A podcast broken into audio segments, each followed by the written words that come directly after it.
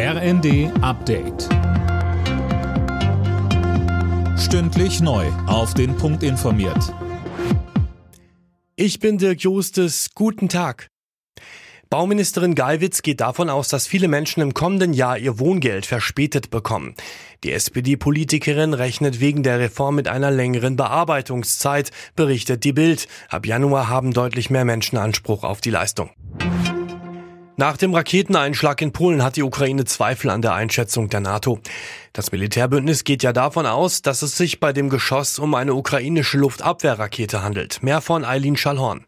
Präsident Zelensky stellt sich hinter die Berichte seines Militärs, es sei eine russische Rakete gewesen. Kiew fordert, an der internationalen Untersuchung beteiligt zu werden.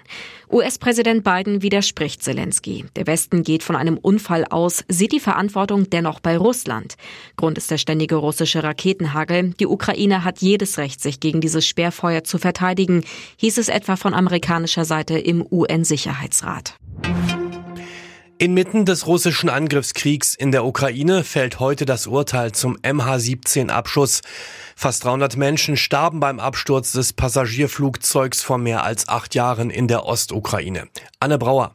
Verhandelt wird in den Niederlanden. Dort startete die Maschine 2014 und von dort kommen auch die meisten Opfer. Angeklagt sind drei Russen und ein Ukrainer. Laut Anklage gehörten sie den prorussischen Separatisten an und haben die Maschine zwar nicht selbst abgeschossen, aber maßgeblich beim Transport der Rakete geholfen, die das Flugzeug dann traf. Die vier Angeklagten erschienen während des Prozesses nicht vor Gericht und werden das wohl auch heute nicht tun. Die deutsche Fußballnationalmannschaft ist im WM-Gastgeberland Katar angekommen. Das DFB-Team hat ein Wellness-Ressort ganz im Norden des Landes bezogen, weit weg vom Trubel der Hauptstadt Doha, wo viele andere Teams untergebracht sind. In sechs Tagen startet Deutschland gegen Japan ins Turnier.